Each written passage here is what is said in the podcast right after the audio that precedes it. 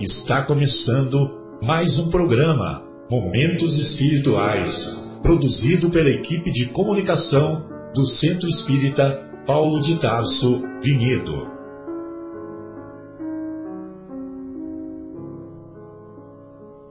Se guardas contigo o estigma do sofrimento, indagando pela solução dos velhos problemas do ser e da dor, se percebes a nuvem que prenuncia a tormenta e o vórtice traiçoeiro das ondas em que navegas, vem conosco. Estudemos a rota de nossa multimilenar romagem no tempo, para sentirmos o calor da flama de nosso próprio espírito a palpitar, imorredouro na eternidade, e acendendo o lume da esperança, perceberemos juntos em exaltação de alegria que Deus, o Pai de infinita bondade, nos traçou a divina destinação para além das estrelas.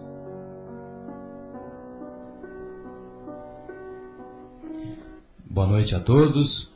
Estamos iniciando mais, um, mais uma edição do programa Momentos Espirituais. Hoje é 25 de março de 2016, Sexta-feira Santa, como santos são todos os dias, uma vez que cada dia é um presente de Deus para cada um de nós. Ah, o programa Momentos Espirituais é produzido pelo Departamento de Comunicação do Centro Espírita Paulo de Tarso, aqui de Vinhedo, e hoje Estamos acompanhados do nosso querido, querido Flamínio aqui na, na mesa de som, nos dando a, o suporte técnico, viu, Flamínio? Muito obrigado, porque sem você nós somos analfabetos digitais, né, Fábio? Certeza. E estamos acompanhados também do nosso querido Fábio, que vai conosco desenvolver o tema de hoje.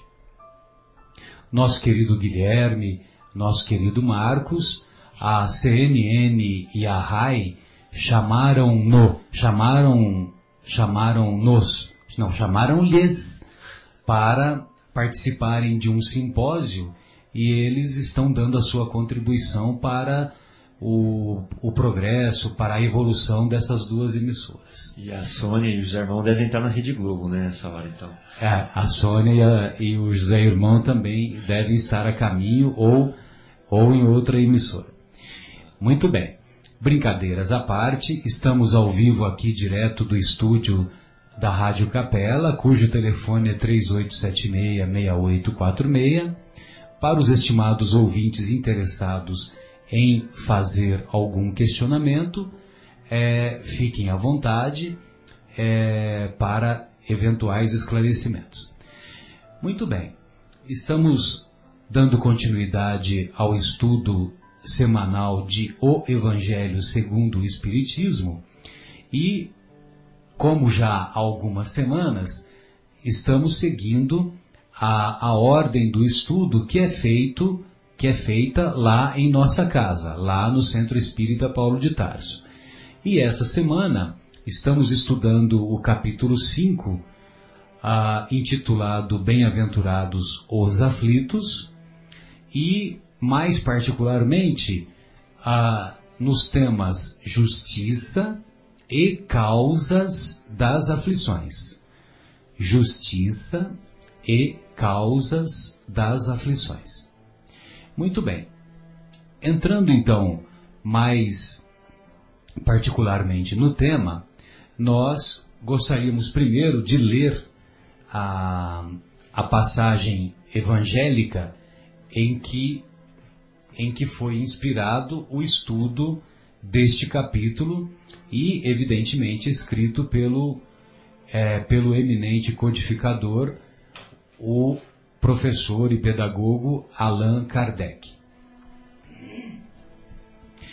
Então, a passagem do Evangelho são duas passagens, se encontram lá em Mateus e lá nas anotações de Lucas, né? Nas anotações de Mateus, o Mestre assim se expressa: Bem-aventurados os que choram, pois que serão consolados. Bem-aventurados os famintos e os sequiosos de justiça, pois que serão saciados. Bem-aventurados os que sofrem perseguição pela justiça, pois que é deles o reino dos céus. Então isso se encontra lá no capítulo 5 de Mateus, versículos 4, 6 e 10. E sempre vale a pena lembrar que esse capítulo, o capítulo 5 do Evangelho de Mateus, acrescido dos capítulos 6 e 7, compõem o famoso Sermão do Monte, o Sermão da Montanha. Muito bem, tem mais duas outras passagens que se encontram lá em Lucas. E o Mestre assim se expressa: Bem-aventurados vós que sois pobres, porque vosso é o reino dos céus. Bem-aventurados vós que agora tendes fome, porque sereis saciados. Ditosos sois, vós que agora chorais, porque rireis. Mas ai de vós, ricos, que tendes no mundo a vossa consolação. Ai de vós que estáis saciados, porque tereis fome. Ai de vós que agora rides, porque sereis constrangidos a gemer e a chorar.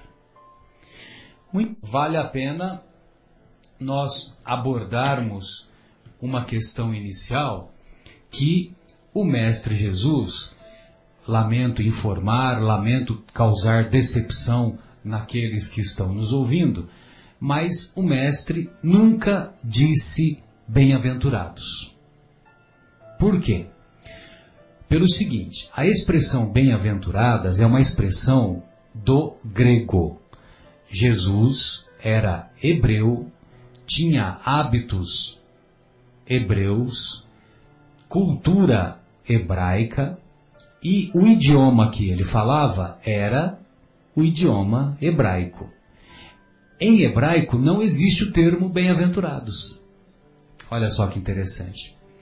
O que existe em hebraico, na, quando você traduz o evangelho direto do original hebraico para o português, então o termo correto seria avante os enlutados, avante os que choram, porque serão consolados. Olha só que interessante.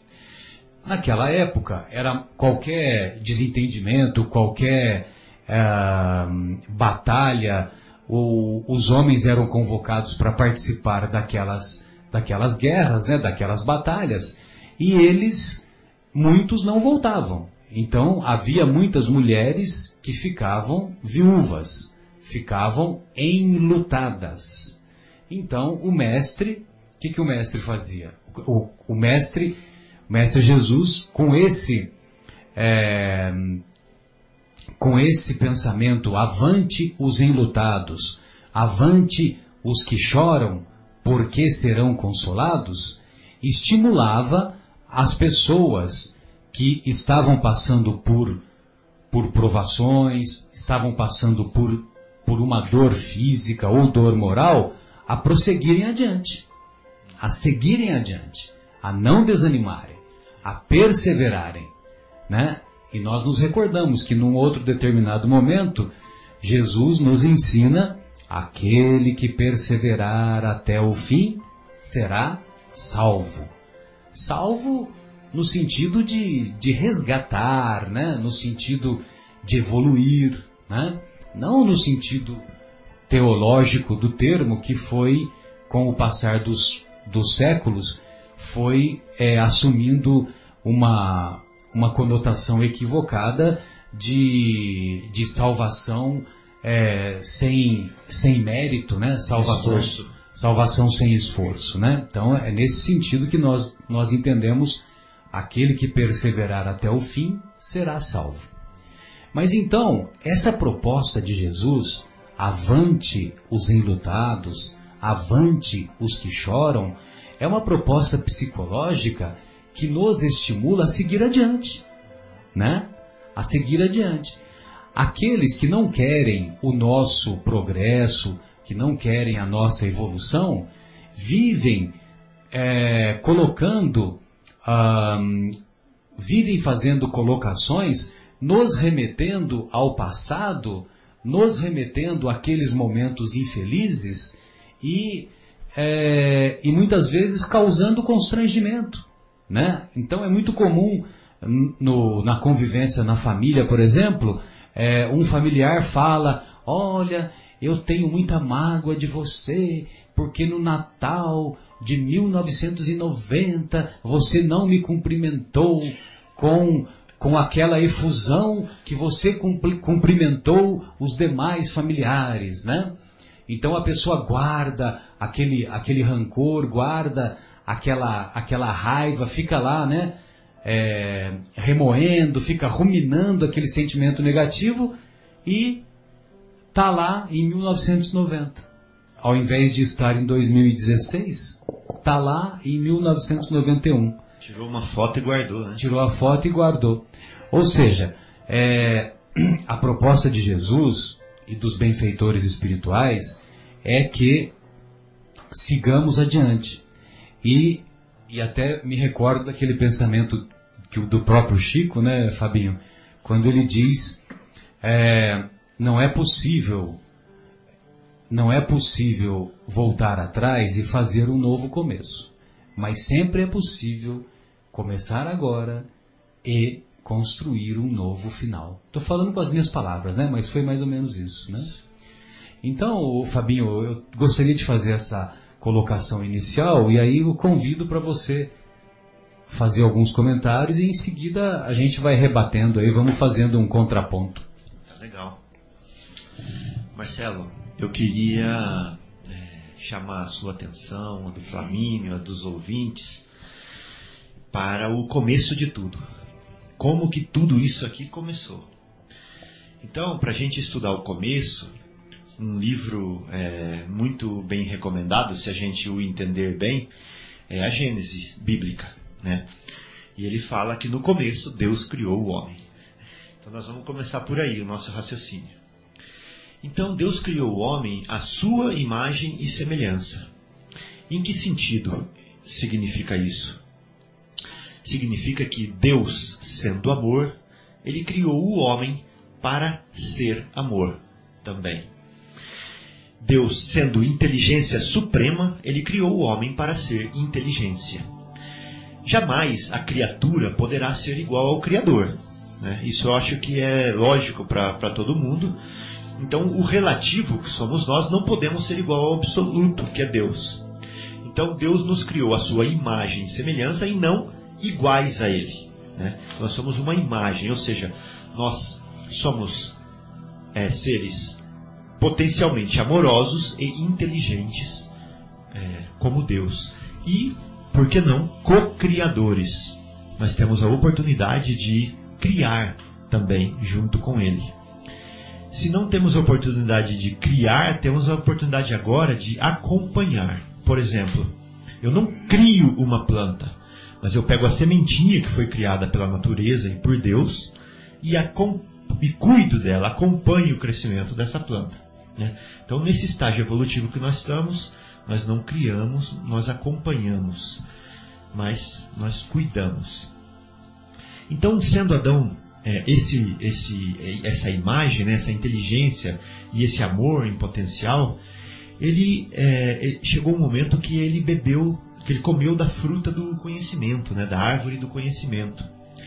E a partir de então ele começou a se desvirtuar, né, ele cometeu o pecado. O que isso significa? Isso significa que quando ele adquiriu consciência né, das coisas e de si próprio, isso que é o comer da árvore do conhecimento, né? Então quer dizer que esse ser criado por Deus simples, né, que foi se desenvolvendo, chegou um ponto em que ele adquiriu consciência do seu é, arredor, adquiriu consciência do mundo, do habitat dele, adquiriu consciência de quem ele era. Nesse momento ele começou a falar igual a gente fala aqui na rua agora, a se achar. Né? Ele começou a, a se supervalorizar. Ele começou a acreditar que ele não precisava mais de Deus, que ele era autossuficiente. E assim ele começou a tomar as decisões baseadas no seu ímpeto. Né? Começou a tomar as decisões baseadas na sua vontade, na sua arbitrariedade. Né? E aí começaram os problemas. Simbolicamente, aí houve a expulsão do paraíso. Né? Nesse momento, a partir desse momento ele começou a se afastar de Deus, que estava no centro, e Eva, os filhos, estavam ao redor de Deus, ele começou a se colocar no centro e colocar tudo ao redor dele, inclusive Deus. Então, nesse momento, as pessoas não são mais iguais a ele. Ele passa a ser o melhor. E ele quer automaticamente o quê? Marcelo, tudo para ele. Né? Como a nossa Nete Guimarães fala, eu sou o melhor, tudo para mim. Exatamente. Então, quando ele se colocou nessa posição onde eu dou conta de tudo, eu resolvo tudo, eu quero do meu jeito as coisas, começou a brotar, a desenvolver um sentimento de afastamento de Deus que é chamado de pecado. Porque pecado, a origem etimológica da palavra, é desvio do alvo. Exatamente. Né? E qual é o alvo? De origem latina. Exato. E qual é o alvo? O alvo é Deus, é a lei natural que ele nos, nos submeteu a ela, a, submeteu a nossa evolução a essa lei natural. Gravitarmos em direção a Deus. Exatamente. Que foi Paulo que disse, né? Então, quando a gente é, sai desse alvo, dessa rota, ou seja, desobedece à lei natural, sai do amor de Deus para confiar mais no amor próprio, né, para se guiar pelo amor próprio, aí está instalado então o erro, né, que nós podemos chamar de pecado, né, se, se assim quisermos, para nos comunicarmos somente, porque as palavras não importam, importam. O que importa é o sentido que ela, do que ela quer dizer. Então a, a criatura começou a desenvolver a ambição. Aí ela, ele começou a brigar. Não teve a briga já do Caim e do Abel? Por interesse ambicioso? Um chegou até a matar o outro. Né? E é, a ambição foi criando aquele mal-estar. Aí veio vingança, veio não sei o que, veio medo, veio mágoa, veio dúvida. Né? E, e até hoje é assim. A gente, por exemplo, na nossa casa, se a gente, é, se a gente é, não fosse egoísta, não haveria muitas brigas na nossa casa também. Né? Então, aonde que eu estou querendo chegar? Eu estou querendo chegar que a raiz dos sofrimentos começam quando a gente começa a se achar, quando a gente começa a se distanciar de Deus e achar que a gente é o centro de tudo. Aí já começa a se desenvolver na gente um sentimento de que eu vou buscar as coisas só para mim, mas ao mesmo tempo começa o sofrimento a ser instalado já. Porque eu começo a me achar o melhor, o melhor funcionário, né? o melhor aluno, o melhor parente, o melhor é, da rua, né? E aí eu vou me separando e vou construindo uma mansão decadente, né? Porque depois a vida vai me ensinar que uma mansão decadente dentro de mim, né, onde eu moro, porque a vida vai me ensinar que eu não sou melhor nada, que eu sou igual a todo mundo, né? E só que esses golpes da vida que vão me ensinar que eu não sou o melhor são doloridos. É uma força para nos trazer de volta para o alvo, nos trazer de volta para o caminho. Né? Então eu acho que. Para sairmos do centro né? e, e buscarmos o centro que é Deus. E, né? e trazermos, Deus, trazermos Deus de volta para, para o, centro. centro exato. Né? Então, é, é, às vezes esse caminho, às vezes não, na maioria das vezes, esse caminho, como a gente oferece uma resistência, é doloroso. Tenta ficar parado no lugar e fazer força e alguém te mover desse lugar. Vai chegar uma hora que vai doer se a sua resistência for muito alta. Né? Então a gente oferece resistência a voltar para o alvo. E aí vem sofrimento, vem a dor para nos trazermos de volta para o equilíbrio. Você quer comentar alguma coisa, Marcelo? Senão eu vou seguindo, tá? No raciocínio. Então, por exemplo, é, quando a gente se acha todo poderoso, todo bom e consegue resolver tudo, basta uma dor de barriga, né? para a gente ir lá para aquele lugarzinho que a gente sabe aonde é e sentar na posição de feto novamente. Cadê o bonzão nessa hora? Né? Cadê o gostosão que se acha que tem a pretensão ou que tem o devaneio de achar que não precisa de Deus? Né? Exatamente, esse sentimento de orgulho, né, Fábio? Só fazer um, uma, um parênteses. À vontade. É, esse sentimento de orgulho faz com que a gente fique inflado, né? O nosso Sim. ego fique inflado, a gente fica todo inchado, né? Uhum. E como, como você lembrou, basta um, um pequeno alfinete, Sim. esse alfinete vai lá, né? Nós estamos todos inchados, vai lá e puf. Estoura, né? A, a bolha, né? É. E aí nós vamos lá pro, pro banheiro, né? Como você falou agora. E vamos pra posição de feto ali, né? Exato. E uma velhinha, né? Eu lembrei, você falou do, do, balão que estoura, eu lembrei de uma velhinha que dá um ventinho e já apaga, né? Exato. Comparado com o sol, que é Deus, nós somos essa, essa velhinha. Então, é, uma, uma cólica de rim, por exemplo, quem que está com uma cólica de rim vai achar que não precisa de Deus ou que é autossuficiente? Né? Numa hora dessa você fala assim, pelo amor de Deus. Mesmo que aquele que não acredita em Deus fala, Deus, se o Senhor existir, me ajuda. Numa hora dessa, né? Exato. Então, é, isso, a vida nos mostra todo o tempo a nossa pequenez. Existe essa palavra, Marcelo? Sim, pequenez. Então ela, ela, ela, nos mostra todo o tempo quão é, humildes nós devemos ser perante a criação, perante o Criador. Né?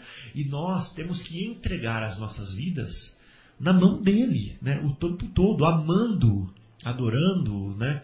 É, admirando e seguindo os, o exemplo que ele nos mandou, que é Jesus. Né? E não nos afastarmos e achar que nós somos autossuficientes e vamos resolver tudo. Também não podemos ir para o outro extremo, né, Marcelo? Que é entregar tudo na mão de Deus e não fazer nada. E não fazer nada. Uma vez a minha tia falou assim, eu falei para ela, tia, põe o cinto de segurança, a gente estava no carro. Ela falou assim, não, eu não vou pôr não, Deus me protege. Não, não dá nem para comentar, né? Então isso daí já é o outro extremo, né? Lógico. É tipo assim, eu entrego tanto na mão de Deus que eu não faço a minha parte, né? Mas Jesus não falou assim, eu vou te, eu vou fazer você, eu vou te levar lá. Ele falou assim, levanta-te e anda, né? Exatamente. Se bate que a porta se abre, né? Se você não bater, a porta não abre. E a cada um será dado de acordo com as próprias obras. Exato. A obra é nossa. A obra é nossa. Não é, não é de Deus, não é Deus que vai fazer por nós. Né? Exatamente. Então vamos lá. Então a gente começa a desenvolver esses sentimentos de afastamento de Deus e a gente vai caminhar pela intemperança, por exemplo. Que é intemperança? Eu começo a ficar assim intransigente, eu começo a ficar querendo as coisas só do meu jeito, que começo a ficar sem paciência, tomando decisões precipitadas, né? E aí o que, que acontece? Eu começo a fazer besteiras na vida, as pessoas começam a se afastar da gente, tudo isso pelo nosso modo de ser, né, Marcelo? É, tomar decisões precipitadas que têm consequências na nossa vida e na vida de outras pessoas. Ou eu começo a achar que as pessoas têm que me servir e eu começo a ficar preguiçoso no sofá, esfregando o dedão do pé no, no braço do sofá, né? O dia inteiro e querendo... esperando tudo que venha que é. venha tudo fácil na minha mão. É. E aí as pessoas começam a me olhar e falar assim, aquele lá é preguiçoso, aquele lá quer tudo para ele. As pessoas começam a se afastar. Eu vou, vou achar que o mundo é injusto, né? Mas todo começou em mim. A ignorância, por exemplo, quantas escolhas erradas a gente faz por falta de, de conhecimento, né? Por ignorância. Quantas pessoas escolhem a sua parceira para o resto da vida baseado na beleza do corpício dela? Exatamente. Né? Ou baseado é, no dinheiro que ela tem ou que ele tem. Ou no status, no que ela representa. Ou no poder. No poder. Né? Só que quando você toma uma decisão dessa, baseado em uma coisa que é transitória, que não é permanente, quando essa coisa se acaba, acaba o motivo da relação. Né? E muitas pessoas, às vezes até incentivados pelos pais, tomam esse tipo de decisão. Não, vai que lá que seu futuro está feito ali. Né? Quantos pais arranjam na nossa sociedade casamentos, né? É, incentivando os filhos por causa de, é, de benefícios, né? ou de favores, ou de dívidas, ou sei lá o que, nesse mundão afora aí. Então a ignorância nos faz sofrer muito também. Né? A impaciência. Eu cheguei já, Marcelo, a ter é, crises de labirintite, que nem, nem sei se era o meu labirinto que foi prejudicado, mas crises parecidas com labirintite, melhor dizendo, por causa de impaciência. Você pode acreditar? Lógico. Uma impaciência terrível. São, são sintomas psicossomáticos, né? Exato. Decorrentes do, do nosso desequilíbrio É. psicológico, desequilíbrio espiritual. Então, uma impaciência persistente, dia após dia, né? Durante todo o dia, que chegou a afetar, né? Que chegou a afetar o, o equilíbrio, né? O equilíbrio é, psicológico, como o Marcelo acabou de falar. E acabei tendo é, esses desvios, né? essas crises de tontura, etc. Então, só para fechar, nervosismo trazendo úlcera, né, Marcelo? Tristeza trazendo depressão Sem dúvida. são comportamentos que geram sofrimentos. Então tem muitos, a gente pode ficar falando a noite inteira aqui, mas não é essa a ideia. Então, o Allan Kardec trata esse ponto como causas atuais das aflições. Atuais né? das aflições. Eu acho que o Marcelo também vai completar sobre esse tema um pouquinho, mas antes a gente vai fazer uma pausinha, Marcelo? É, então, vamos fazer uma pausa musical agora e aí a gente começa a desenvolver, né? Porque você já, você já foi entrando no tema e aí a gente. é, vamos fazer uma pausa para respirar, né, Flamínio? E aí em seguida retornaremos.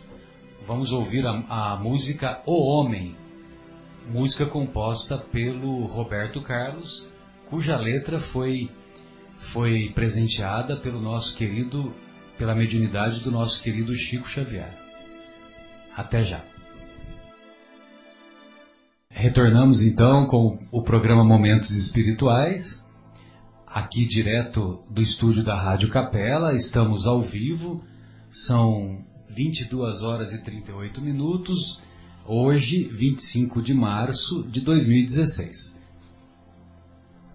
Estamos desenvolvendo o tema do capítulo 5 de O Evangelho segundo o Espiritismo, Bem-aventurados os aflitos, mais detidamente no tema Justiça das aflições e causas das aflições. O Fábio fez uma introdução sobre as causas atuais das aflições e é, vale a pena a gente só recordar um pouquinho, né, Fábio, que, que Deus, a, a doutrina espírita, ela tem cinco princípios fundamentais.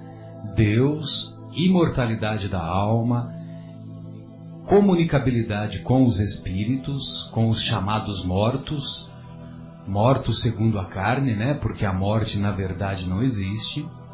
O quarto princípio é a reencarnação, ou seja, temos várias vidas sucessivas. E o quinto princípio é a pluralidade dos mundos habitados, ou seja, a evolução é contínua, não só de cada indivíduo, não só de cada espírito, de cada ser, como também de cada mundo criado pelo pela divindade. Muito bem. Então, na visão espírita, como o Fábio havia dito é, em sua exposição anterior, Deus é a inteligência suprema do universo, causa primária de todas as coisas. Onde podemos encontrar as provas da existência de Deus? Num axioma em que aplicais em no... que aplicamos em nossas ciências. Todo efeito tem uma causa. Se todo efeito tem uma causa, buscai tudo aquilo que não é obra do homem e nossa razão nos responderá. O, o, cientista, por mais inteligente que ele, que ele seja, ele é capaz de construir, de elaborar uma célula vegetal que seja, uma célula que é a mais simples. Então, esse questionamento nós deixamos para os estimados ouvintes e a nossa razão vai responder que é, por mais inteligente que o homem seja, ele não é capaz de fazer muitas obras que nós já encontramos prontas, né? Basta olhar a natureza. Muito bem. Agora Deus, tem pessoas que acham que Deus é o infinito. Deus não é o infinito, porque infinito é aquilo que não tem começo e nem tem fim. Deus é infinito em suas virtudes Então Deus não é pobre de misericórdia, Deus é infinito de amor, é infinito de perdão, é infinito de nos dar tantas oportunidades quantas sejam necessárias.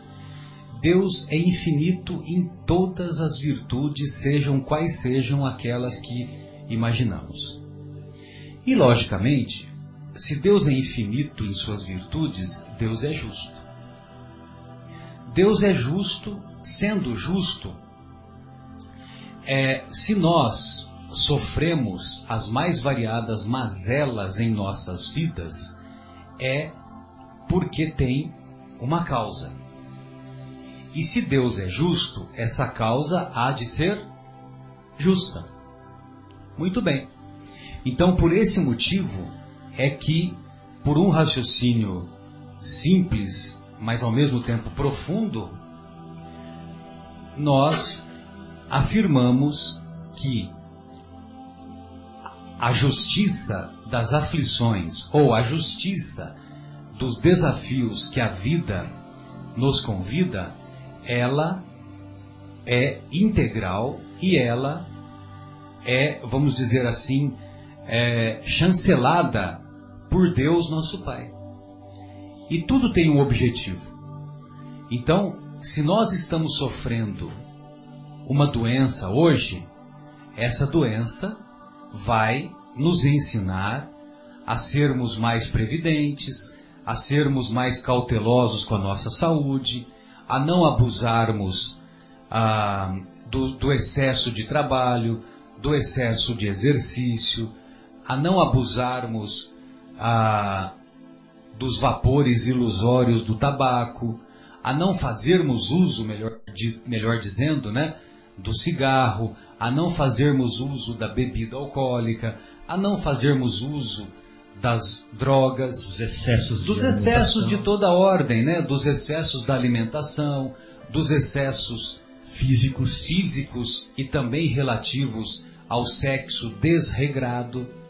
Então tudo isso contribui para é, carregarmos ah, provações que muitas vezes não seriam necessárias.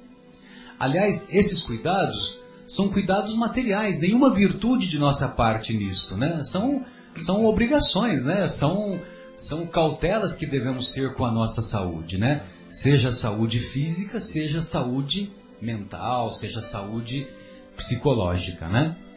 Muito bem. Então, desse ponto de vista de buscarmos entender a justiça das aflições que nos atinge, é que vamos compreender aquilo que o Fábio estava falando, né, Fábio? Aquilo que agora eu vou passar a bola para você, de, desse, de, de retomar esse raciocínio das causas atuais das aflições. Como você estava dizendo, é, muitas vezes sofremos sem necessidade, é. né? Muitas vezes somos escravos por livre opção. Muitas vezes invejamos o vizinho que tem um carro zero quilômetro, que tem um, uma casa, uma big de uma casa, uma mansão, tal, e ficamos invejando, invejando aquilo que ele obtém, ou aquilo que ele é portador, e sem necessidade, porque nós não temos o, o patamar financeiro que aquele vizinho tem. Então, para que, que eu vou sofrer? Para que, que eu vou querer ter um um carro zero quilômetro, ter uma casa de último tipo, se o meu patamar financeiro é inferior ao patamar financeiro do meu vizinho? Para que, que eu vou ficar com esse sofrimento? Com certeza. E assim por diante, né? Então aí agora eu fico, passo a bola para você. Vou dar um exemplo simples. E depois Marcelo. tem outros exemplos aí que você podemos. Tem mais? Tem. Então tá, então vamos fazer um, um bate-bola de exemplos. Bate-bola. Vou dar um exemplo simples que todo mundo com certeza vai se sentir é, parte desse exemplo. Então você vai, né, e tem maior vontade de comprar um celular para você, né, porque você, o celular que você tem não tem WhatsApp. Então você tem aquela vontade de comprar um celular para você para poder ter o WhatsApp. E aí você fica o tempo todo namorando com o celular, na vitrine, na internet, olhando qual que é o melhor, conversa, pergunta, junta dinheiro ou não junta. Vai lá e faz aquela prestação e compra o celular bonitão. E aí vem o WhatsApp. Aí você começa a usar o WhatsApp. Aí você entra num grupo, aí você entra no outro grupo, e aí você vai lá e eh, instala também o Facebook, né? Aí depois você vai lá e instala o Skype. E aí você não vai se dando conta, mas você começa a entrar no mundo virtual e não sair mais dele. Você está é, sentado no sofá, você já pega o celular e começa a entrar no WhatsApp, no Facebook, no, no Skype, ou no site de notícia, ou no site de fofoca, ou não sei o que, não sei o que. Aí as pessoas que estão do seu lado se sentem já é, afastadas, né? porque não tem mais a graça, a oportunidade do seu convívio. Sem contar que você deixou de fazer reflexões importantes da sua vida naquele momento, porque você está metido no WhatsApp, no Facebook, no Skype, no, no site do UOL, no site do Estadão, não sei o que, não sei o que, não sei o que. Né? E aí você precisa se planejar, mas não, mas agora você vai estar cansado, você vai entrar no Skype, você vai entrar no WhatsApp, você vai entrar no Facebook, você vai entrar... Aí você está na fila, você vai entrar no WhatsApp, você vai entrar no Skype. Então você acabou comprando um problema para sua vida, né? sem você perceber. Né? Então você vai deixar de fazer. Escravo por livre opção. Por livre opção. Então quer dizer que você por imprevidência, às vezes por ignorância, você que eu falo é eu, tá? É todo mundo, é nós. É, por livre opção, comprou um problema. Né? Compramos um problema. Porque nós não sabemos, é, não sabemos usar as coisas com equilíbrio, né? Então a gente vai lá, só completando, é o mesmo exemplo ainda, tá Marcelo? Não vou falar dois não. A gente vai lá e compra aquele tapete bonito pra sala, sabe, Flamínio? Preto aquele tapete bem grosso, bem macio, bem gostoso. Que toda hora que você passa, você vê uma sujeirinha no tapete. Aí você vai lá, você limpa aquela sujeirinha do tapete. Aí vem fulano, passa em cima do tapete, fica o rastro no tapete. Aí você vai lá, você limpa aquela sujeirinha no tapete. Aí passa o gato no tapete, deixa pelo, você vai lá, você tira o pelo do gato do tapete. Pronto, comprou escravidão de novo.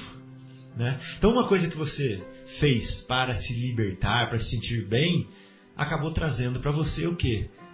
prisão, perda de liberdade, novamente. E a gente, sem querer, faz assim, a gente enche a nossa casa de tralha, né? A gente vai guardando, guardando e não querendo abrir mão, porque um dia eu vou precisar, e aí aquilo lá vira foco de insetos, de traça, de não sei o que, de aranha, de escorpião. E a gente é assim, é tudo isso, a raiz está na onde? Nas nossas imperfeições, né? Exato.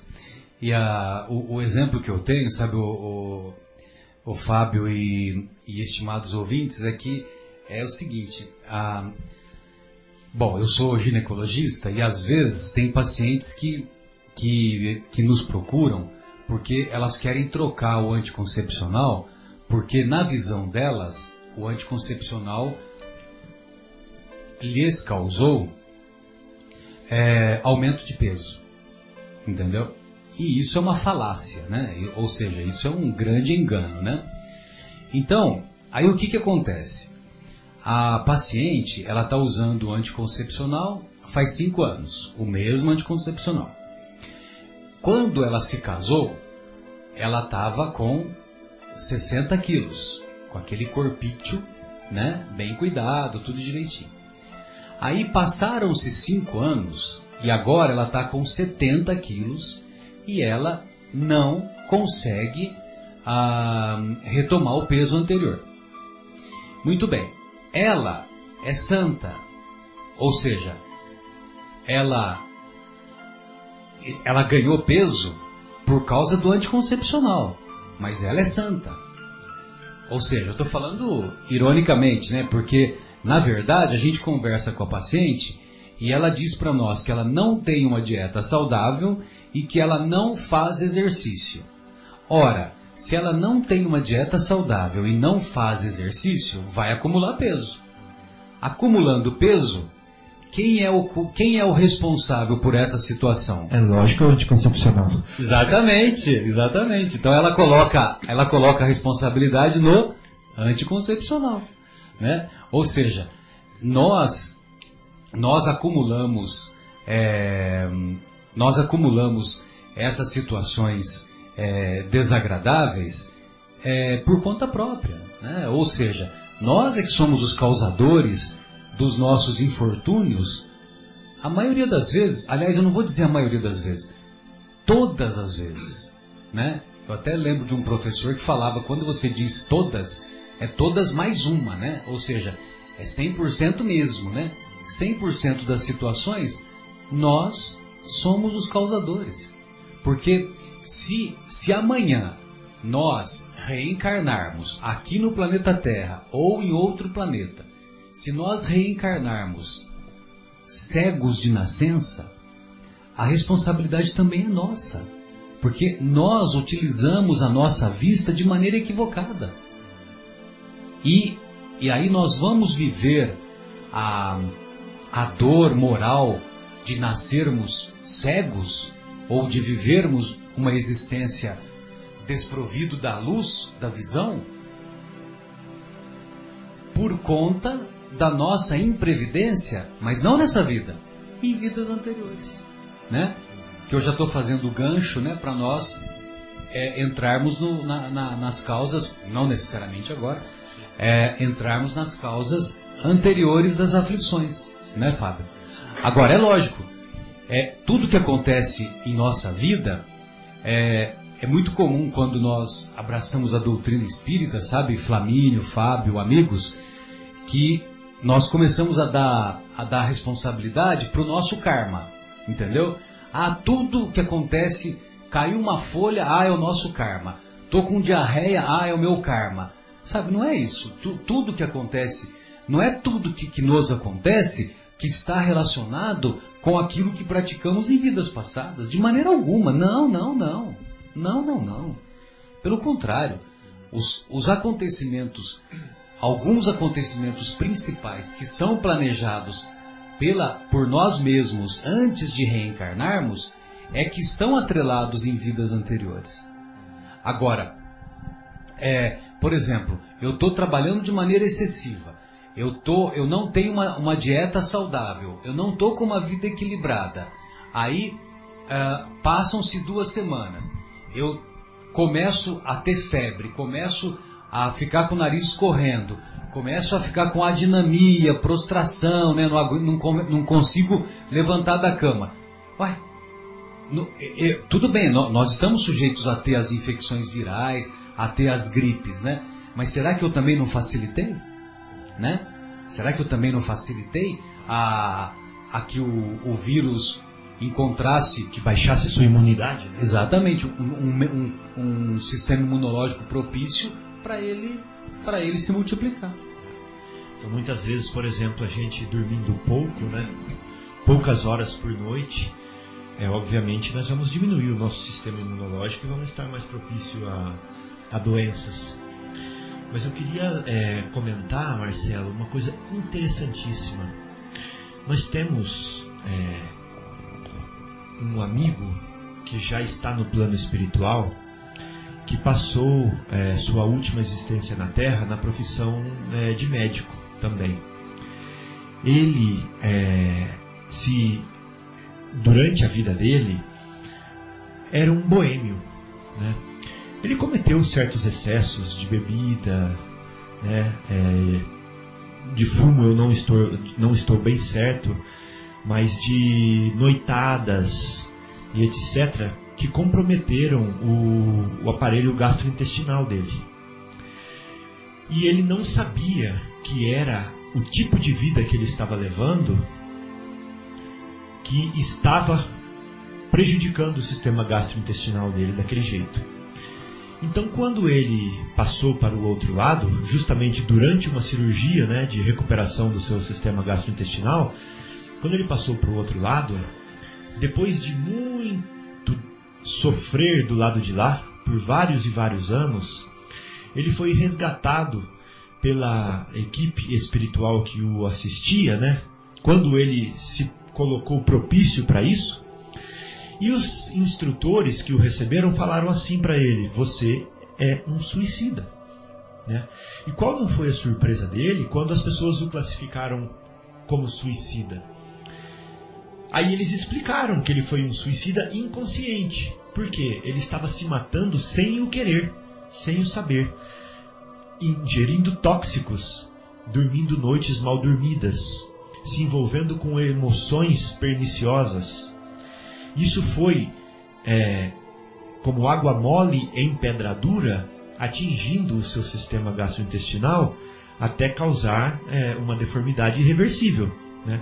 Então causou a morte dele. Esse comportamento paulatino, né, insistente, persistente, e causou a morte dele. Então por isso um suicídio. E quantos de nós não fazemos isso, né? Com a nossa imprevidência, né? com a nossa falta de cuidado com o que nós comemos, com a nossa falta de cuidado com as horas do sono, com a nossa falta de cuidado é, com exercícios, com, com nossa, o que falamos, com o que falamos, com o que pensamos, com o que sentimos. Pensamos, sentimos. Né? Toda essa imprevidência, o que está causando no nosso corpo? Agora imaginem, para começar a entrar naquilo que o Marcelo falou, das causas é, pretéritas né, dos nossos sofrimentos, imaginem que o dano que eu causo em mim é tão grande, tão grande, que chegando do lado de lá, eu continuo vivendo esse dano ainda. Não mais no meu corpo físico, né, Marcelo? Mas sim no meu corpo intermediário, que continuará comigo. Porque nós temos o corpo físico. Corpo espiritual mesmo, né? Como o próprio Paulo definiu. Exatamente. E nós somos espíritos, mas temos um corpo físico. Só que entre o corpo físico e o corpo e, e o espírito há um corpo espiritual. Né? E esse corpo espiritual nós mantemos conosco para, dar-nos, para nos dar forma, para nos proporcionar a manifestação do plano espiritual, porque nós não sabemos ser espírito puro ainda sem corpo. A gente só sabe ser com corpo, né? Então, como nós seguimos com esse corpo espiritual, quer falar alguma coisa? Marcelo? Não, não, que é só um, o corpo em uma outra matéria, né? Numa matéria, matéria mais quintessencial, mais sutil, né? mais rarefeita, né? Menos densa. Então, imagina que tudo que nós fazemos nesse nosso corpo físico é automaticamente é, como uma cópia de carbono, né? É moldado no outro corpo, nesse corpo espiritual. E nós o levamos conosco para o lado de lá. Né? Então André, esse médico que se chamava André Luiz, quando estava do lado de lá, o seu problema gastrointestinal persistiu do lado de lá. E ele teve que passar por tratamentos de recomposição do seu corpo espiritual para entrar em harmonia, para entrar em equilíbrio. Só que os amigos espirituais nos contam que se esse desequilíbrio for muito grande, nós não conseguiremos consertá-lo a não ser com um novo corpo, que servirá de filtro, de carvão, para absorver essa, esse dano que nós fizemos no nosso corpo. Então, numa vida próxima, nós podemos voltar com alguma anomalia, no caso desse médico, alguma anomalia gastrointestinal, que é resquício do seu comportamento na vida anterior. Imprevidente. E agora nós chegamos, né, Marcelo, na, na, numa explicação, né, de por que que às vezes nós trazemos nesta vida, desde que nós nascemos, alguma sequela, alguma característica que é proveniente de desequilíbrios, de excessos de vidas pregressas, né? E aí nós podemos dar vários exemplos. Se você quiser, Marcelo, falar Eu acho coisa. que a gente poderia fazer mais uma pausa musical, né? E aí, em seguida, quando retornarmos, a gente desenvolve mais esse tema, né? Porque é, é interessante esse raciocínio que você fez, porque eu estava pensando aqui, sabe, Fábio? Quando você analisa as várias reencarnações, né? Então, é, se você colocar assim, é, olhar do lado de fora, né? Olhar por cima as, a trajetória das várias reencarnações, você considera cada reencarnação como um dia, né? Aí, é, então, numa reencarnação, a gente sofreu isso porque na reencarnação anterior a gente fez aquilo de errado, né? E é mais ou menos o comportamento que nós temos na existência atual, né? Então, na existência atual, as, muitas, em muitas situações, nós produzimos doenças para nós mesmos que não, que não teríamos necessidade, apenas pela nossa imprevidência, como você é, descreveu ainda há instantes. Né? O querido Flamínio, Podemos fazer mais uma pausa então? Soleado com Moacir Franco. Retornamos então com o programa Momentos Espirituais. Agora são 23 horas e 5 minutos. Estamos ao vivo aqui da, do estúdio da Rádio Boa Nova. A capela, pode ser? Nossa, é impressionante. Volta e meia eu falo, né? Rádio Boa Nova. Estamos ao vivo aqui da, da Rádio Capela, FM 105,9 e estamos desenvolvendo o capítulo 5 de O Evangelho segundo o Espiritismo, mais detidamente focalizando os temas que envolvem a justiça das aflições e as causas das aflições, tanto as causas atuais quanto as causas anteriores. É, então, nós estávamos discutindo agora há pouco, e um pouco antes assim de, de entrar nas, nas causas é, anteriores, é, Fábio e estimados ouvintes, ah, vale a pena uma recordarmos uma passagem evangélica que para mim é muito grata, sabe, Fábio? Que ah, todos sabemos daquela passagem do cego de nascença. E o cego de nascença então foi levado para o mestre e o mestre ah, perguntou o que ele desejava e o cego disse que ele desejava ver, que ele desejava enxergar, porque ele nunca tinha visto é, a luz, né? Muito bem. Aí Jesus, olha só o que Jesus fez. Está escrito lá, viu? Não sou eu que estou falando. Jesus cuspiu no chão, fez um barro com a saliva, um pequeno barro com a saliva, colocou nos olhos do cego. Logicamente que quando diz que colocou, nós entendemos que colocou na pálpebra, né? Não dentro do olho, né? Não tem cabimento, né? Vai se coloca dentro do olho vai vai vai provocar uma conjuntivite e lógico que não vai, né? Materialmente é, é nós temos que ter bom senso para analisar o que está escrito, né? Aí o mestre em seguida disse que era para ele ir se lavar na piscina de Siloé, ou tanque de Siloé, né, que era um lugar que era muito famoso lá na época, lá em Jerusalém, e que após ele se lavar, que era para ele dar testemunho junto aos sacerdotes que ele haveria é, ele haveria ah, obtido a visão novamente. Que ele voltaria a enxergar, né? Ou que ele enxergaria, né? Porque nesta existência ele tinha sido um cego de nascença. Muito bem, e tal, e tal assim se deu. Ou seja, o cego dirigiu-se à piscina de Siloé, lavou-se e, e voltou e, e começou a enxergar.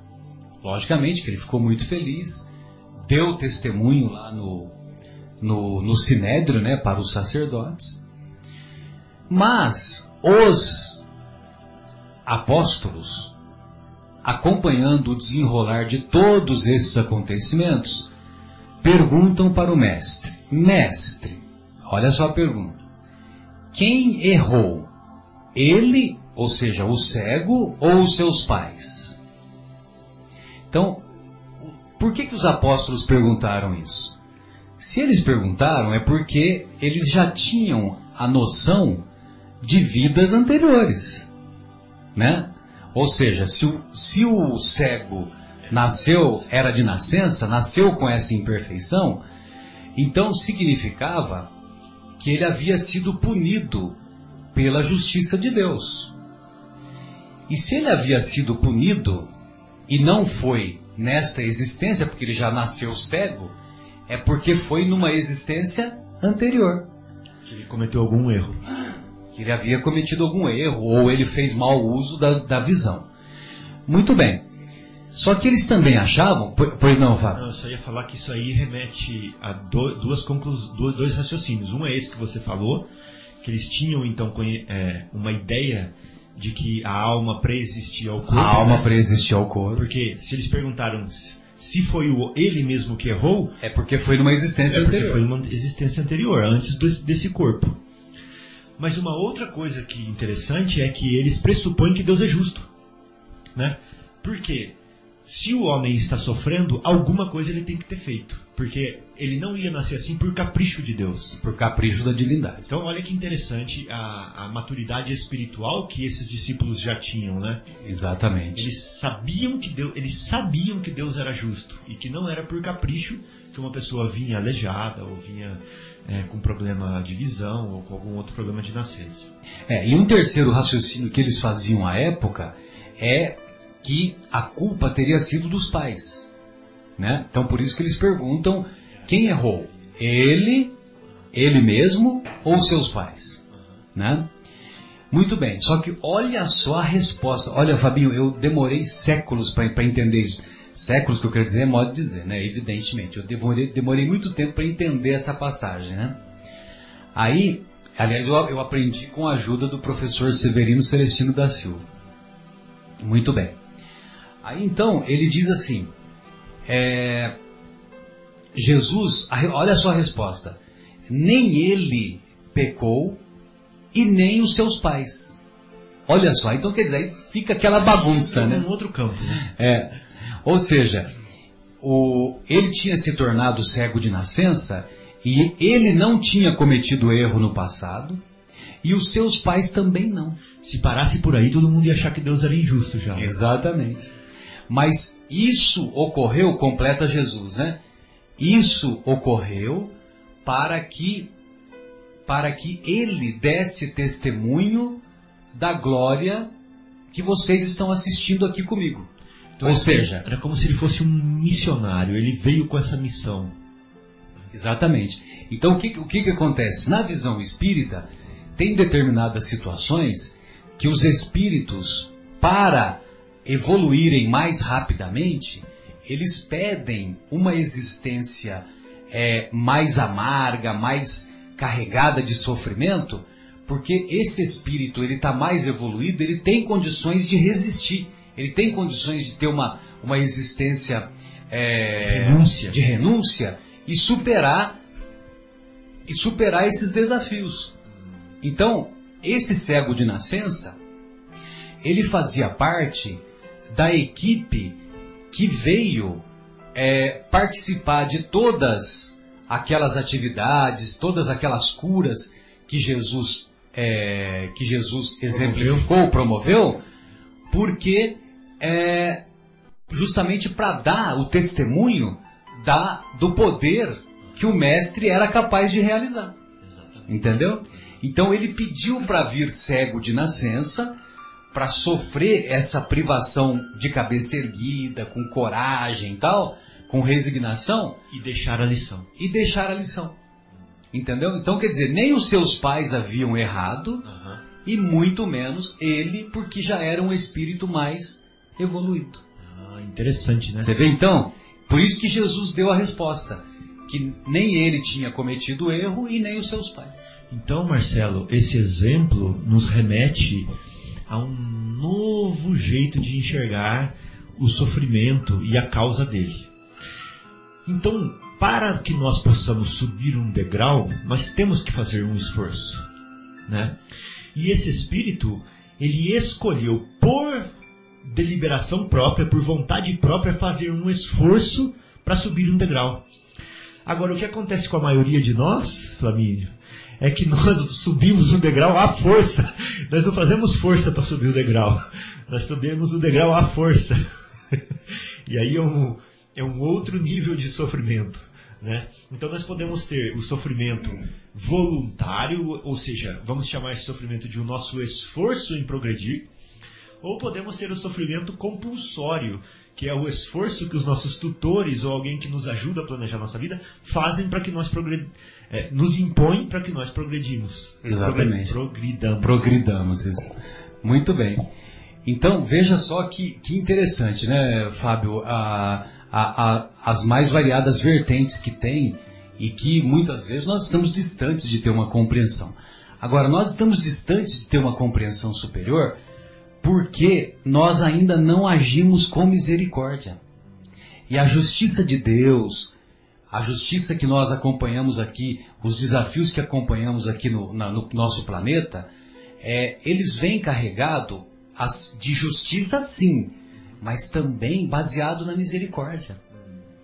Então, ah, nós não temos essa capacidade ainda de, de observar que muitas dores ou muitos desafios que a vida nos impõe, elas são manifestações mais da misericórdia de Deus do que da sua justiça. Porque se, se Deus fosse só justo, nós estávamos no mato sem cachorro, viu, Fabinho? Porque nós sofremos, nós sofremos, exatamente, nós sofremos é, muito menos da, do que nós mereceríamos, né? Do que nós, do que nós merecíamos, devido às injunções infelizes que praticamos no, no passado, né? O Haroldo Dutra Dias fala assim, Marcelo. É, bom, nessa vida eu sou esse essa belezinha que vocês conhecem, né? sorridente, mansinho, não sei o quê, mas tem os meus defeitos que vocês talvez não conheçam. Na vida anterior eu era um pouquinho pior, com certeza, porque existe uma lei que chama lei do progresso, né? A gente está sempre melhorando. E na vida re anterior eu era pior ainda. E na re re re anterior eu era pior ainda. Agora na re re re re re re, re eu era impossível, eu era terrível. Agora pega uma calculadoria e soma todos os meus débitos, todas as minhas imperfeições, todas as coisas que eu fiz de mal para os outros. Aí a conclusão que nós vamos chegar quando somar tudo isso, a minha dívida é impagável. É impagável, Exatamente. não tem como pagar. Então, graças a Deus, né, Marcelo, que existe a misericórdia divina. A mão que matou não precisa ser cortada. Ela pode apanhar e levar flores. Né? E aí que está a beleza de tudo, aí que está a coisa mais linda da natureza. Então, se eu causo mal para alguém, aí está um erro que a maioria das pessoas pensam, né, que o espiritismo prega isso, né, que é se você cortou a mão de alguém, na outra vida você vai vir sem mão. Se você traiu, na outra vida você vai ser traído. Se você é, foi racista, na outra vida você vai sofrer o racismo. Não é assim. Não é bem assim você vai ter a lição que você necessita para que você saia desse caminho. Mas muitas vezes a lição vem de outras formas. Né? Então a lição, em vez de ser com a mão cortada, eu que usei a minha mão para matar, é entregando flores. Exato. Né? Então isso é a misericórdia. São múltiplos fatores, né, que, que influenciam, né? Exatamente, são múltiplos fatores que estão aí atenuando, né, os nossos sofrimentos e a mão de Deus nos ajudando todo o tempo se nós temos boa vontade. Atenuando ou agravando se nós Exato. persistimos no, no equívoco. De né? acordo com as nossas tendências. Então, a expiação, né, que nós estamos falando, o sofrimento que vem para ensinar, ele vem somente para os corações endurecidos. Né? Então, quando nós estamos endurecidos cristalizados com alguma mágoa, com algum mal, com algum defeito, com algum desequilíbrio, e não queremos sair dele, aí o esforço para te tirar dele é grande. Aí vem dor, aí vem sofrimento. Mas se você tem a boa vontade para mudar, para transformar tudo isso, e você caminha na direção do acerto, da corrigenda, então a misericórdia está atuando nesse momento e você está tendo a oportunidade de consertar os seus defeitos, os seus erros, fazendo bem. E olha só como a misericórdia atua, né, Fábio? Imagine você, uma família, a, a esposa engravidou, a gestação está se desenvolvendo e lá na metade da gravidez, no exame do ultrassom morfológico, é diagnosticado uma cardiopatia congênita, né? Ou seja, uma, uma doença no coração que vai, vai ser melhor estudada após a criança nascer e que muitas vezes a criança tem que ser submetida a uma correção cirúrgica daquela cardiopatia, daquela doença. Significa a palavra congênita? Então, congênita é que nasce com aquela doença, né? nasce com aquela congênita é isso, isso do, do, de gene mesmo, né? E então essa doença, é, a, a misericórdia de Deus atua porque a, Deus deu a inteligência para o homem, para o homem desenvolver as mais variadas ciências. E hoje nós estamos num, num estado tecnológico tão avançado que a cirurgia cardíaca é, obtém ótimos resultados com a maioria esmagadora dessas doenças. Entendeu? Então a misericórdia de Deus, Deus é, Deus é justo. Aquela criança tem que nascer com uma doença no seu coração. Para viver as lições que aquela doença para viver as lições que aquela doença é, lhe causou ou que ela que ela causou para si própria, né? Melhor dizendo.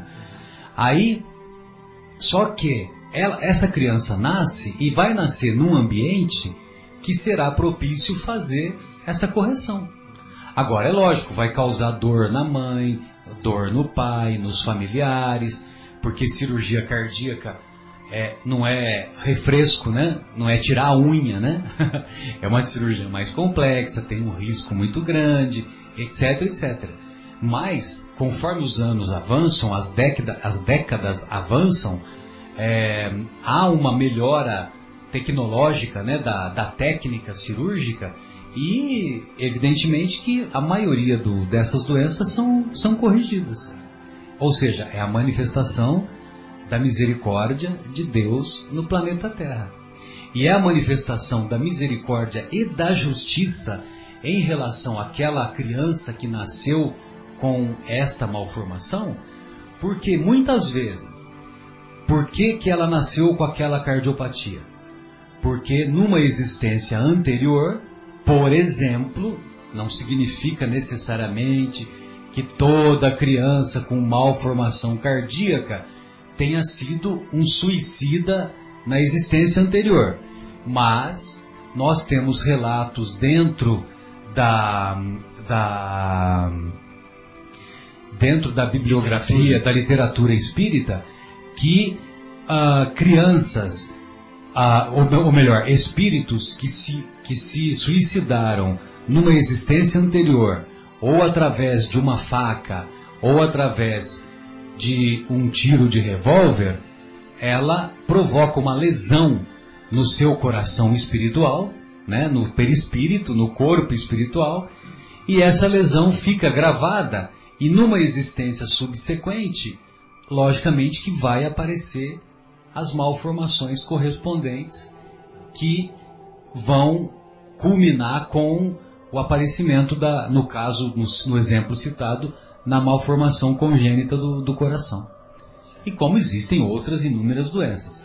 Agora, quero deixar bem claro que não é porque, não é esse exemplo que eu estou dando que um suicida numa existência anterior que se matou com um tiro no, no precórdio, que necessariamente toda criança com malformação cardíaca tenha sido um suicídio em existência anterior. Não é isso.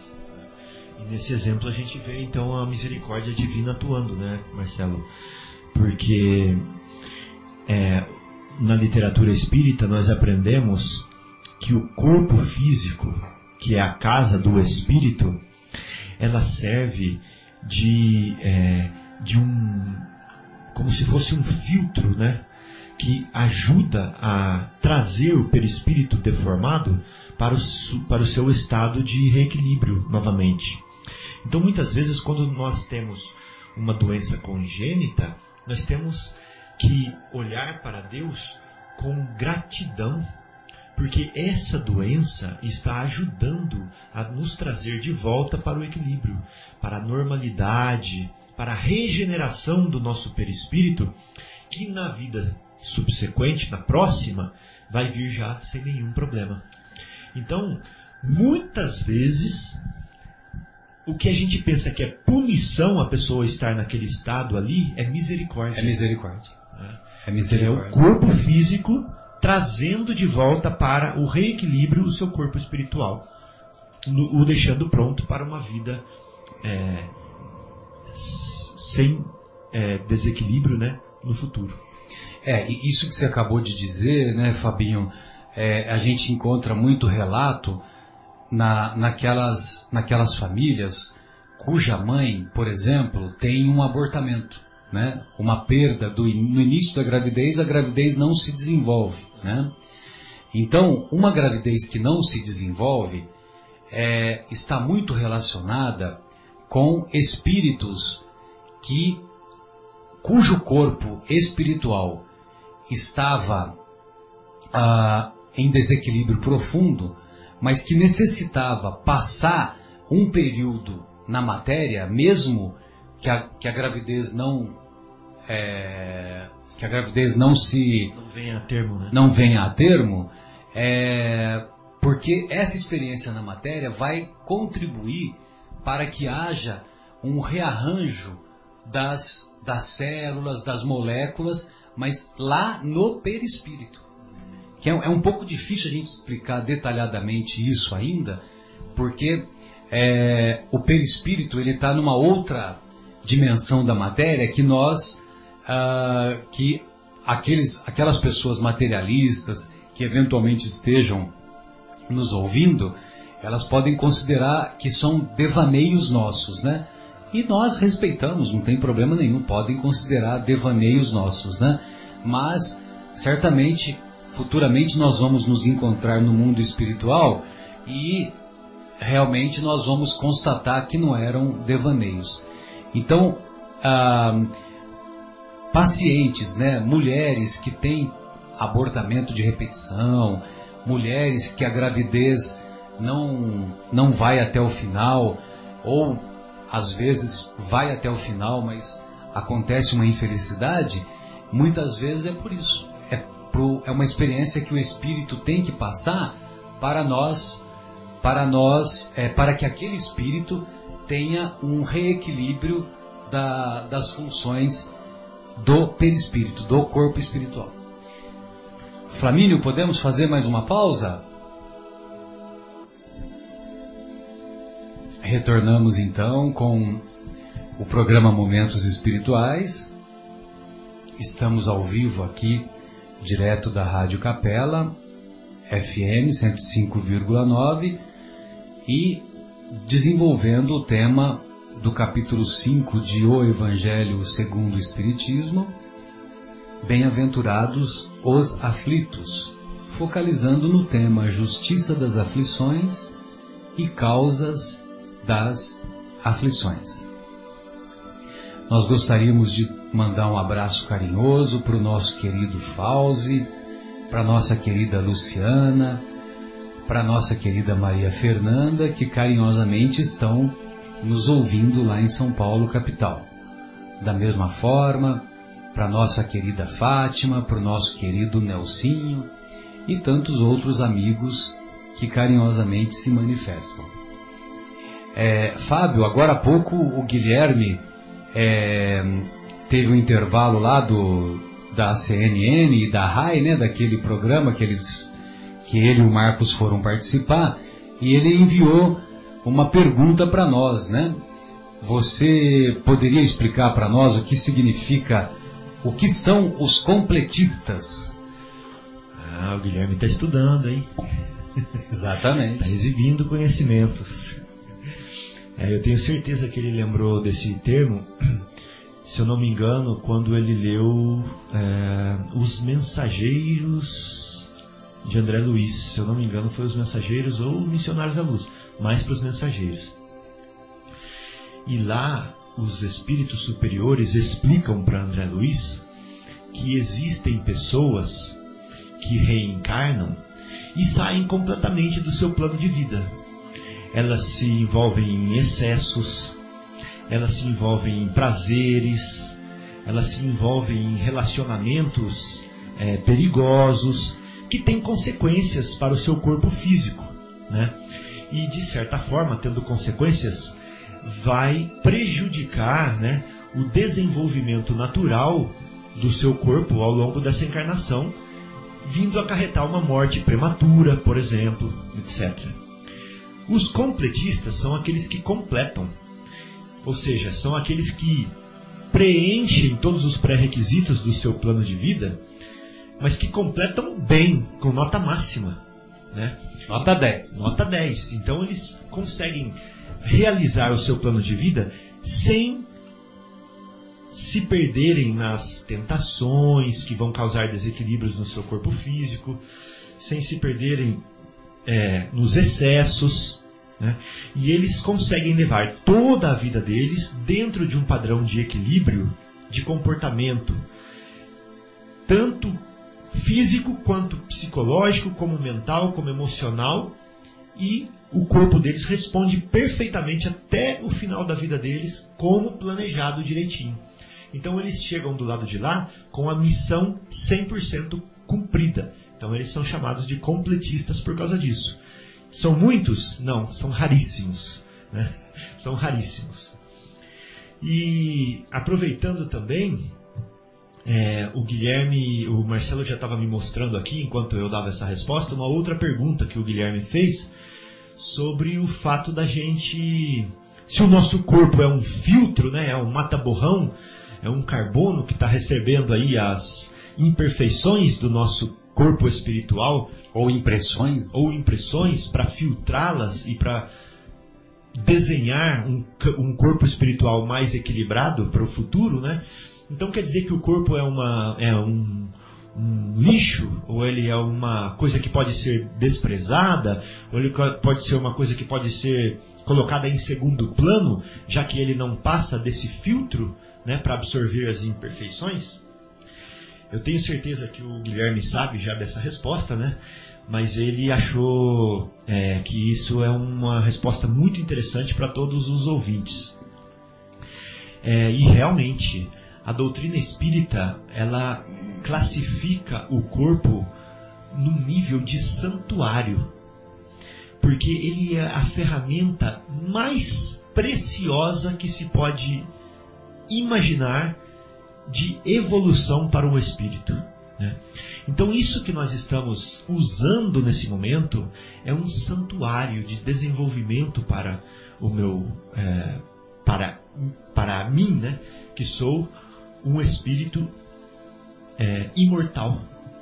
Então eu tenho que preservar, que cuidar dessa ferramenta. Né? Se ela está absorvendo alguma, algum desequilíbrio meu, que ela o absorva, mas que ela também o, o elimine, né? Com a minha, com o meu cuidado de alimentação, com o meu cuidado de fazer é, esporte regularmente, com o meu cuidado de dormir na hora certa, com o meu cuidado de é, com esse cuidado que eu tenho com o corpo. Então, é, ele é um filtro, mas não é porque ele é um filtro que eu vou desprezar o filtro, eu vou cuidar do filtro, eu vou limpar o filtro, né? eu vou proteger o filtro, eu vou é, fazer asepsia nesse filtro. Né? Então é isso que é essa mentalidade. Cuidar carinhosamente do filtro. É, para que ele seja um filtro que dure e que realmente filtre, não um filtro entupido. Exatamente. sujo, emperrado. Né? Eu acho que é essa a ideia. Legal. É, Fábio, amigos, é, que fazer então diante das aflições? Independente se as causas são atuais ou anteriores das aflições. E nós sempre nos recordam, recordamos que lá em O Evangelho segundo o Espiritismo, nesse mesmo capítulo, há uma, uma mensagem belíssima lá no item 18, intitulada Bem e Mal Sofrer, e assinada pelo padre Lacordaire.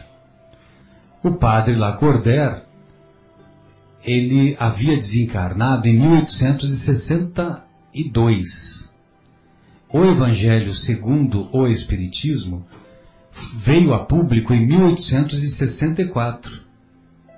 Ou seja, logo que o padre Lacordaire desencarnou, como se tratava de um espírito elevado, ele já participou da codificação. E ele mandou, ele enviou algumas mensagens que o Kardec separou não só no Evangelho segundo o Espiritismo, como em outras obras da codificação. E, ah, e lá em O Evangelho segundo o Espiritismo, no capítulo 5, item 18, nós vamos encontrar essa belíssima mensagem: bem e mal sofrer. Então ele diz assim que o soldado só obtém a promoção se ele vai à luta. Se ele fica no quartel engraxando coturno, ele vai obter a promoção? Então, o que o, que o soldado mais quer? A luta. Ele quer a luta, ele quer a guerra. Agora, é lógico que nós é só uma, uma comparação, uma analogia que ele faz, né? Ou seja, ele não, ele não quer participar de guerra nenhuma. Nós não queremos participar de guerra sem armas aparentes. Uma, ou melhor, nós não queremos participar de guerra com armas aparentes. Nós, nós vamos à luta para essa guerra sem armas aparentes. Contra as nossas imperfeições. Contra as nossas imperfeições. E o que fazer? O que fazer? Ele faz um comentário no, lá no finalzinho da mensagem. Ele diz assim, Fábio: Bem-aventurados os aflitos, ou avante os aflitos, siga adiante os aflitos, e felizes, serão felizes se se, se portarem desta maneira? Bem-aventurados os aflitos significa, pois, é, agir com fé, com coragem, com resignação e com submissão à vontade de Deus, porque a alegria que nos falta hoje será multiplicada por mil se nós agirmos dessa maneira. Ou seja, carregarmos a cruz, mas carregarmos de cabeça erguida, não arrastar. Arrastar a cruz qualquer um arrasta. Agora, carregarmos de cabeça erguida, com coragem, com fé, sem desanimar, usando a inteligência para superar os desafios, usando as nossas potencialidades morais, mesmo que tenhamos que desenvolvê-las. Então, é através desse desenvolvimento das potencialidades intelectuais e morais é que vamos superar os desafios que a vida nos impõe ou a vida nos propõe. Impõe é quando são causas anteriores. Propõe é quando são causas atuais. Então essa era a nossa mensagem, né? E nós nos despedimos e deixando um abraço carinhoso para os estimados ouvintes e gostaria de passar a bola para você, Fábio, para você é, fazer as suas despedidas, dando algumas dicas, né? Que eu sempre sei que você sempre tem algumas dicas valiosas para superarmos as aflições. É, Marcelo, é, foi tão linda a mensagem que você deixou aí que eu tenho medo de de não deixar o gostinho dela na no ouvido das pessoas, né? É, só queria bondade sua. É, então eu só queria me despedir e falando a última coisinha que é lembrando que Deus ele não está punindo seus filhos, que ele está educando, né? Então se a gente passar pelas nossas aflições pensando nisso, nós já conseguimos um grande progresso. Tá? Então um abraço a todos do fundo do coração. Queria desejar uma feliz Páscoa para todos, mas não aquela Páscoa dos ovos de Páscoa, né, Marcelo? Não aquela Páscoa das superficialidades, dos, eh, das exterioridades, mas aquela Páscoa lembrando daquela situação onde o Cristo eh, nos deixou a lição imortal né, do sacrifício por nós durante a Páscoa, né? E dessa pra, mostrando para gente que a vida existe, né, do lado de lá. Ele deu a prova disso quando ele fez isso. Que a gente sinta, né, a gente tem esse sentimento nessa Páscoa. E aí, Fábio, você me lembrou também é, que a gente não deve, diante das aflições, nós não devemos perguntar a Deus por que comigo? Por que comigo? Mas devemos perguntar a Deus o que devemos aprender com essa situação. Né? Ou seja, o objetivo não é punição, o objetivo é educação educação do espírito imortal. Flamínio, muito obrigado pela sua presença carinhosa. Agradecemos de coração a sua valiosa ajuda e para nós foi uma honra estarmos aqui uma vez mais no estúdio da Rádio Capela, Capela 105,9. Boa noite, até a próxima. Ah, boa noite a todos e, e disponha, Marcelo. Disponha aí, o, quando precisar, estamos aí. E, ô Flamínio, fala uma coisa, é verdade que a semana que vem vai ter o campeonato amador aqui da cidade, é isso mesmo? Então, é, começa, mas ele acho que termina. Ele vai terminar em torno de 10 horas. Aí ah, vai terminar em torno é, de 10? Aí o programa de vocês estão. Ah, então o nosso programa vai. É, é possível então, é assim, é, executá-lo normalmente. É normal. Ok. Tá bom?